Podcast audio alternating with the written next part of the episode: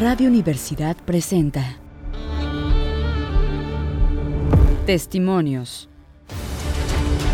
La mirada de quienes hacen investigación.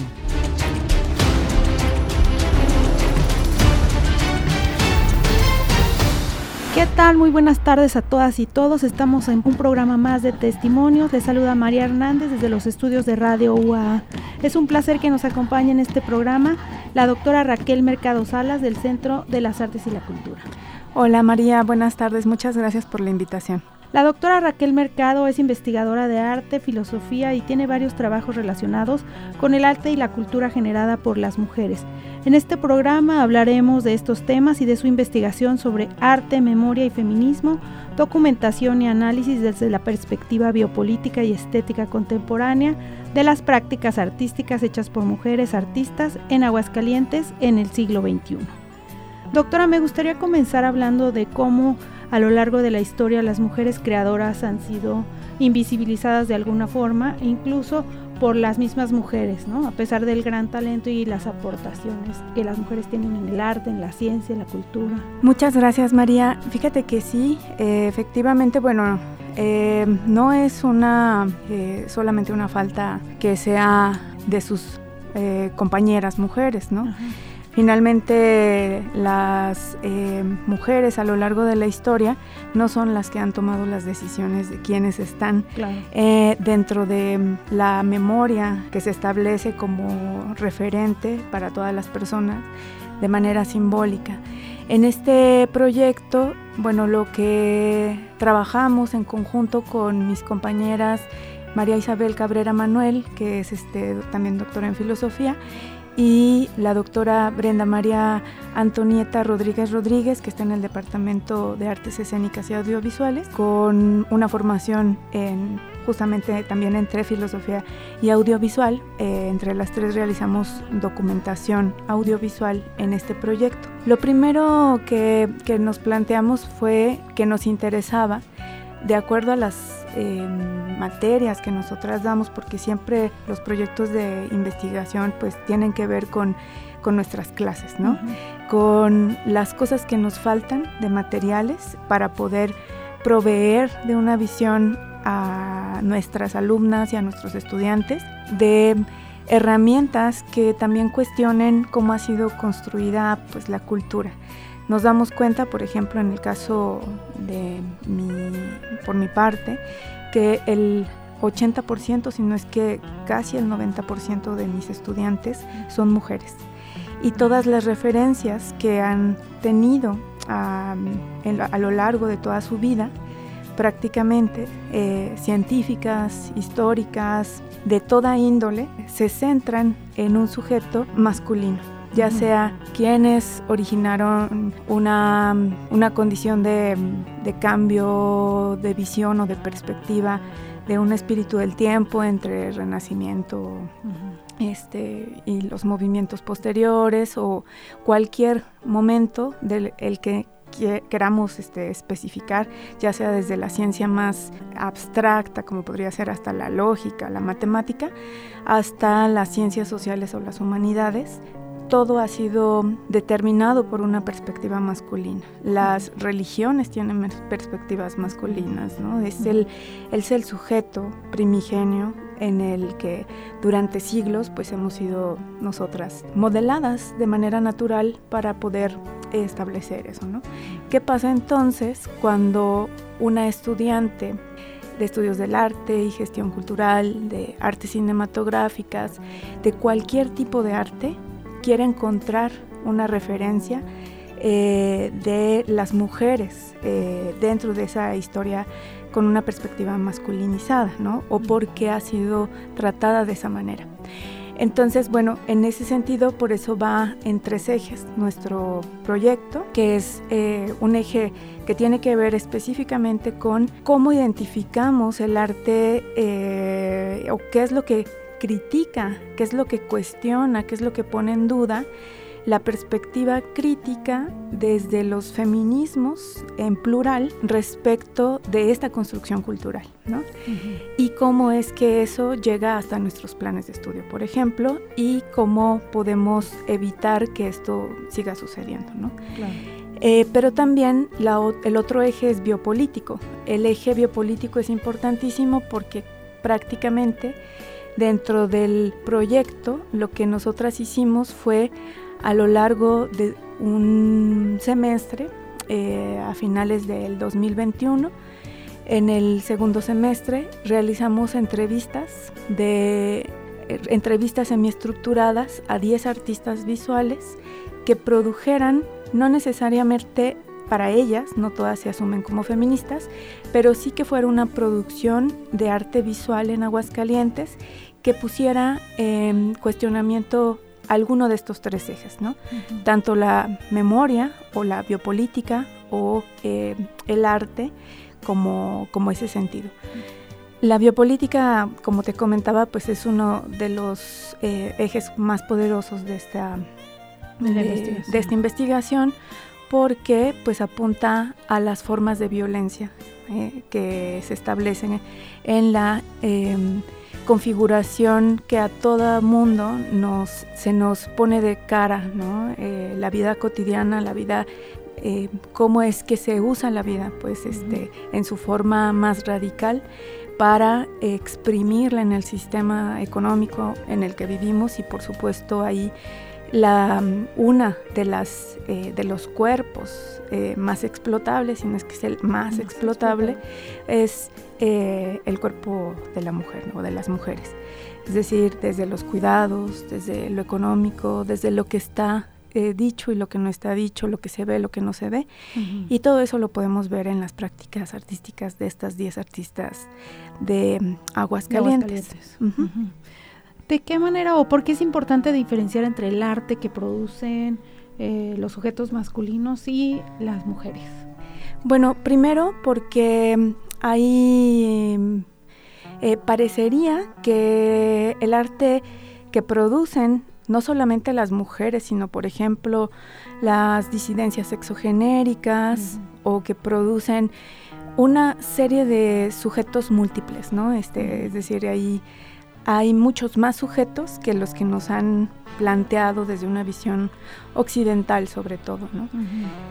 Voy a poner un ejemplo como algo que, nos ayuda mucho a plantearlo mm, de manera que, sea una forma de divulgación desde de estas investigaciones universitarias para, todo el público. Una de las activistas, por ejemplo, eh, contemporáneas en México es Yasnaya Aguilera Gil.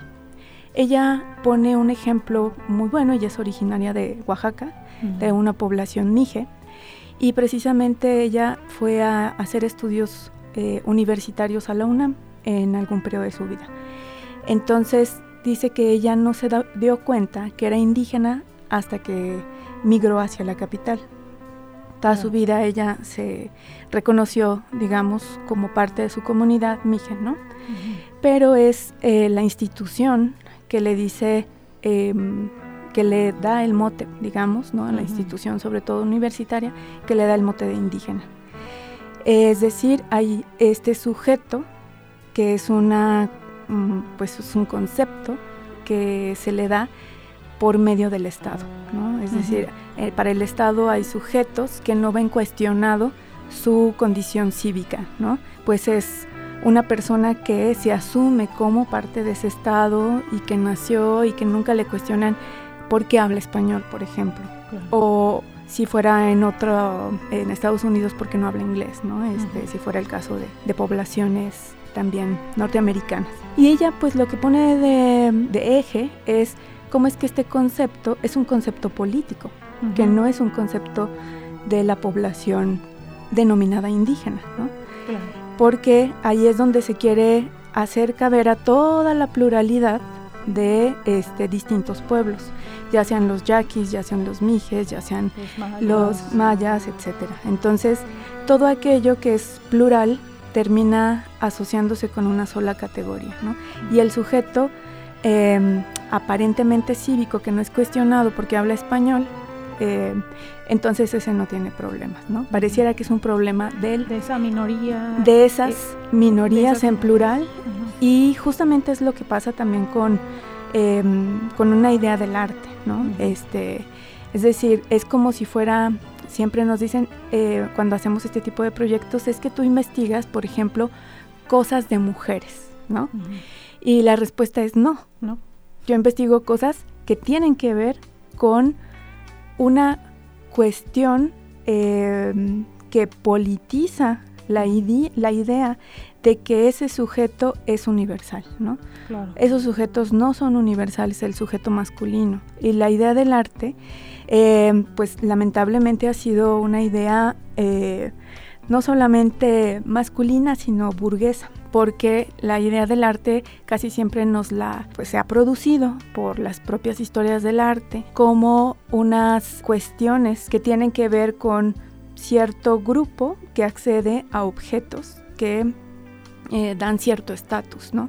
Y que son eh, predispuestas en ejes que se denominaron en un momento las bellas artes y que después esas bellas artes fueron cuestionadas pero en donde, por ejemplo, todo el trabajo importantísimo de las manualidades, eh, de la orfebrería, por ejemplo, de los tejidos, de todo un sinfín de propuestas este, que, son producciones de cosmovisión de mundo, eh, no son consideradas arte, pues precisamente porque son, no están dentro de esos parámetros establecidos por esas historias del arte. ¿no? O sea, no solamente se trata de las mujeres, sino de las producciones de colectividades, de, colectividades que tienen que ver pues con pueblos, con territorios, etcétera.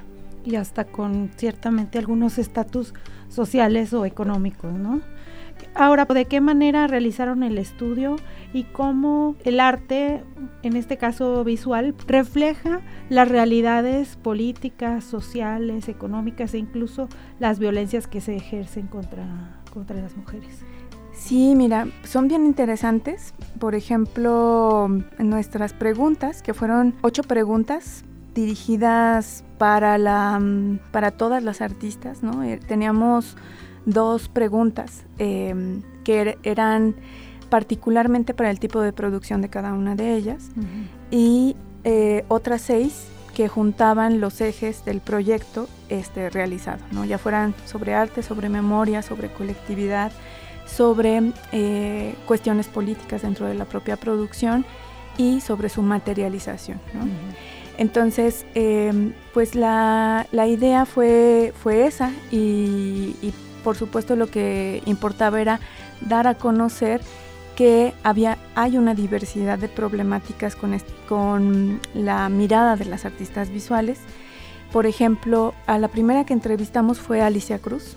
Alicia Cruz es una artista de Aguascalientes que tiene un, un, laboratorio de arte que es único en la región y que tiene una memoria colectiva también muy interesante se llama el, Laboratorio de Arte LGBT, que es este, diversa, no sé si han escuchado de él, pero eh, por ejemplo ella es una gran promotora de festivales como Festival Marica, eh, es, una, eh, es una artista que se mm, identifica como no binaria y que efectivamente lo que nos hace ver en el proyecto es que, que lo que pretendemos de alguna manera denominar como mujer, en realidad es una diversidad impresionante, ¿no? Tenemos otra artista como Olga Terán, que también es egresada de artes visuales y que eh, realiza sobre todo prácticas de menstruativismo y que eh, también ella tiene eh, desde su producción una clara em, énfasis, por ejemplo, hacia el antirracismo, ¿no? Y eh, los cuerpos no hegemónicos, ¿no? Eh, y también, por ejemplo, Claudia González, Claudia González que fue en algún momento también ganadora de, la eh, Bienal Enrique Guzmán, ella realiza grandes placas de grabado y su problemática, por ejemplo, que hace, que hace observar también su producción es el problema de la violencia sexual hacia los niños. ¿no? En, espacios domésticos, en las representaciones propias del arte. Y, bueno, así son 10 artistas, ¿no? con 10 temáticas completamente distintas.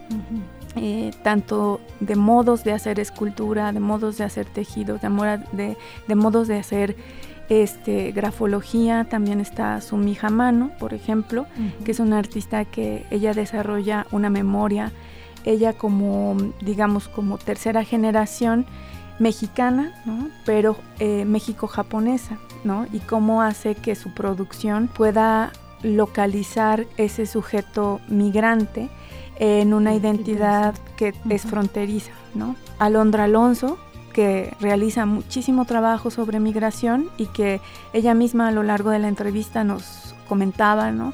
Cómo es que al principio los sujetos que aparecían en su gráfica eran sujetos masculinos siempre, ¿no? Es decir, los migrantes eh, pero después, poco a poco, ella misma se dio cuenta de que esos cuerpos estaban ahí y empezó a introducir las mujeres migrantes o los, niños, o los niños también cargando a, a, sus, a sus bebés, etcétera. Y todo eso, bueno, da, nos va dando un panorama que, que normalmente pues lo que va a hacer es enriquecer al arte, ¿no? Porque no se trata ya eh, solamente de una narrativa de un sujeto, de un sujeto que casi siempre cae en la idea de héroe, ¿no?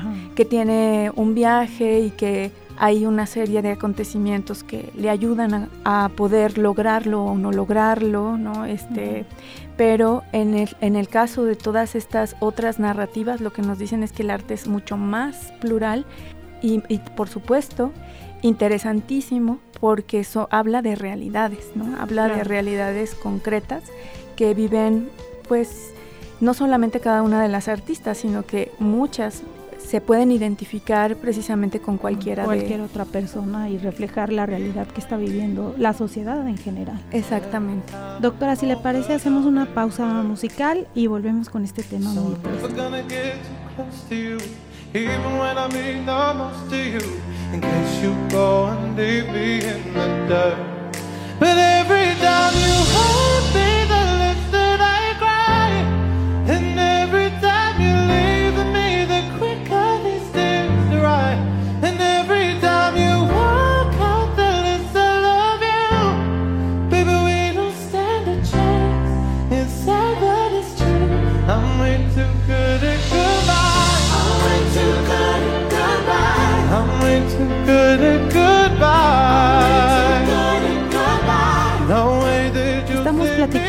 Con la doctora Raquel Mercado Salas, investigadora de arte y filosofía de aquí de nuestra universidad, hablando sobre un estudio muy interesante sobre el arte, la memoria y el feminismo. Platicábamos antes de la pausa de cómo las mujeres reflejan la realidad no solamente que viven ellas como personas, sino que tienen una mirada muy sensible a lo que pasa a su alrededor y eso lo reflejan en su arte. Exacto, ahí se tocan varios asuntos que, por ejemplo, cuando comenzamos el, nuestro trabajo que ya llegó a, su final, ¿no? Estamos esperando que pronto lo puedan consultar en, en alguno de los sitios este, todavía no puedo hablar mucho. De este, dónde vamos a, poderlo ver publicado. Exactamente. Pero les puedo decir que, mm, pues justamente para nosotras como investigadoras, lo digo en plural porque fuimos muchas las que participamos de, esta investigación, eh, participamos tres investigadoras principales, pero también estuvimos acompañadas por las 10 artistas y también por eh, al menos cinco eh, jóvenes de distintas carreras que nos ayudaron también en el proyecto con transcripciones y con las propias entrevistas audiovisuales. Pero una de las facetas más importantes es decir que cuando haces investigación de este tipo, tienes que tener muy claro también que el concepto de feminidad es uno de los conceptos que te van a causar muchísimo problema desde inicio, ¿no? La historia del arte y la crítica feminista del arte es lo primero que van a poner en cuestionamiento, el concepto de feminidad. Es un concepto eh, y una idea y una forma y una práctica heredada por una visión masculina como de una belleza etérea, digamos. Exacto.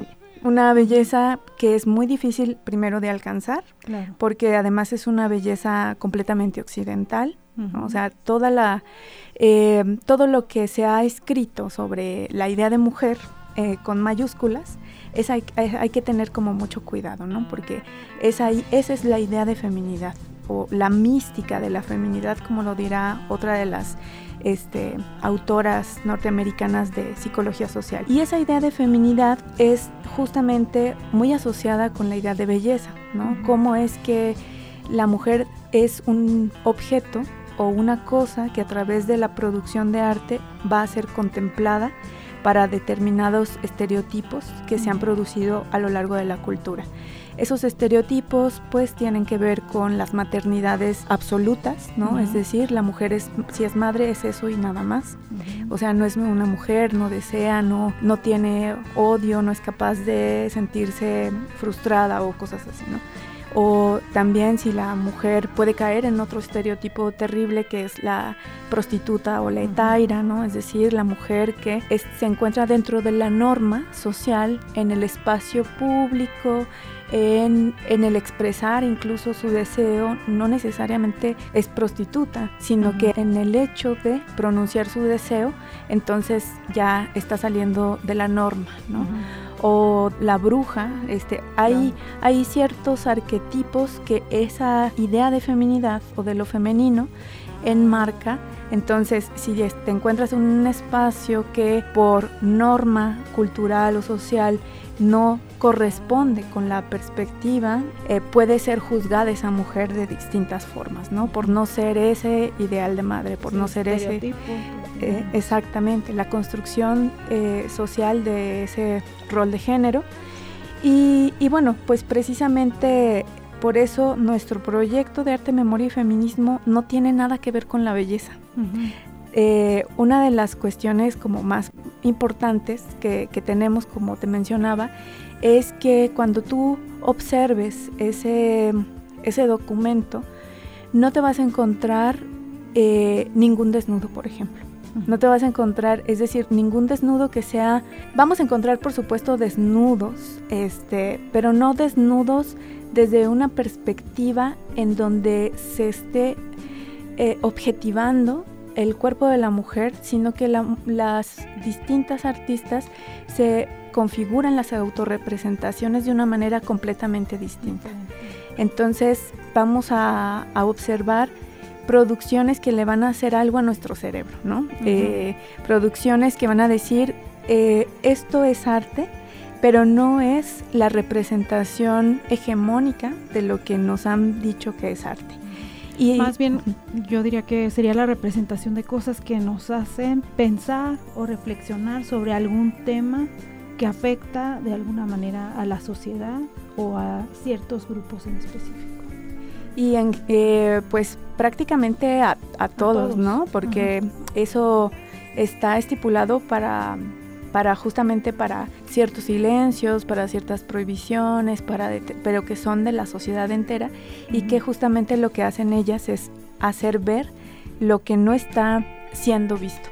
No solamente de las autorrepresentaciones como desajustes, sino también de la eh, muestra de la realidad desde un, de esa sensibilidad completamente eh, distinta que está hablando incluso de un Aguascalientes que no es, em, que no es lo que estamos acostumbradas a, observar cuando hablamos del, arte hidrocálido, hegemónico, sobre todo de principios del siglo XX. La primera pregunta, por ejemplo, que les hacíamos a las artistas era para abrir, ¿qué significa ser artista visual en Aguascalientes? ¿Y qué le dirías a alguien que está estudiando artes visuales que te hubiera gustado que te dijeran a ti, ¿no? Por ejemplo. Y justamente ya como todas son egresadas y tienen una producción de al menos cinco años, algunas ya son docentes de incluso de la misma licenciatura, pues lo que observan es muy significativo para, para quienes vayan a, poder leer el documento porque se van a encontrar con todos esos eh, miedos quizá que están en, en quienes están siendo formadas y formados en artes visuales, que es que la mayoría de la población de las escuelas de arte son mujeres. pero eh, la estructura administrativa de las instituciones en arte y cultura no han sido modificadas. Entonces, en realidad un 20% aparece ahí, aunque sea una superproducción y una profesionalización de artistas visuales. En el momento en el que se busca integrar toda esa visión plural a las instituciones, vemos que pues nos encontramos con hay ciertas trabas y, con el techo de cristal, con la vanish box, con todas estas condiciones. Y entonces, ¿en dónde, por ejemplo, exponen las artistas visuales sus trabajos? Porque muchas galerías de arte y todo están manejadas por las instituciones del Estado. ¿Cómo han buscado ellas una alternativa para sus expresiones? También eso nos da una cartografía, por ejemplo, expositiva de Aguascalientes, porque nos encontramos, bueno, uno de los lugares más importantes que, que le da ese espacio es, bueno, la propia Universidad de las Artes con su reciente galería, pero el Centro de Artes Visuales que se encuentra en Carranza y que además es coordinado desde hace años por una de las artistas entrevistadas que es Pilar Ramos. Ella ha dado una infinidad de apertura para las exposiciones de jóvenes artistas visuales, tanto mujeres como de la disidencia sexogenérica, este, como eh, chicos, ¿no? varones, pero que ha sido muy, muy este, mm, pues, generosa con eh, el hecho de que tengan un espacio en donde exhibir, ¿no? Hay otros espacios que son independientes, como el caso de Diversa. Este, también están espacios independientes como la Galería Ruido o espacios públicos en festivales como el Festival Internacional de Performance. Es decir, hay como una cartografía muy identificada que no son los espacios expositivos tradicionales o vinculados con ciertos em, ejes eh, o administraciones que, precisamente lo que observamos es casi, casi, casi que este, exposiciones, exposición tras exposición de, varones, ¿no? este, o, o, muy pocas que han sido este, para mujeres eh, de manera totalitaria. Y eso no solamente pasa en Aguascalientes, eso es importante decir que eso pasa a lo largo de toda Latinoamérica y de todo el mundo a nivel global. Incluso nosotras en México tenemos una de las artistas pues más longevas en, la, en el activismo y en el arte feminista, que es Mónica Mayer. Y Mónica Mayer no ha tenido una exposición para sí misma, por ejemplo, en el MUAC que es el Museo Universitario de Arte Contemporáneo en la UNAM, ni las instituciones nacionales en México de arte contemporáneo que tanto este, podríamos decir tendrían que dar ese lugar, no lo hacen. Por eso también son eh, muchas de las producciones, por ejemplo, que podemos observar de artistas, eh, pues las observamos en la calle. En la calle. Y las que hacen, las, eh, la forma en la que se va generando esa memoria colectiva también es a través de un archivo visual y audiovisual que eh, finalmente pues es a través de las propias artistas que, que, que va permeando pues esta, esta conciencia colectiva, porque pues también las escuelas eh, tienen que apropiársela. Doctora, pues se nos termina el tiempo de la entrevista, no sé si quisiera dejarnos un mensaje final para nuestro auditorio. Pues sí, me gustaría mucho pues que sigan el seminario de arte, memoria y feminismo con invitadas que nos hablan de sus experiencias en muchos ámbitos del arte, ¿no? Ya sea desde la gestión, desde la producción de cine, ya sea desde la producción de teatro y las maternidades en el teatro, por ejemplo, ya sea desde la música, ya sea desde las estéticas, la literatura, en fin, todo ahí está compilado en nuestra página de Facebook, Arte, Memoria y Feminismo. Pueden ir a, cualquiera de, estos programas y pues constantemente estamos dando pues cursos y ojalá que nos dé más la vida para seguir haciendo proyectos. Pues le agradecemos mucho y bueno, le pedimos a nuestro público que esté pendiente de, del seminario a través de la página de Facebook que ya nos dio a conocer la doctora Raquel. A todos ustedes muchas gracias. Nos escuchamos aquí el próximo martes. Radio Universidad presentó Testimonios. La mirada de quienes hacen investigación.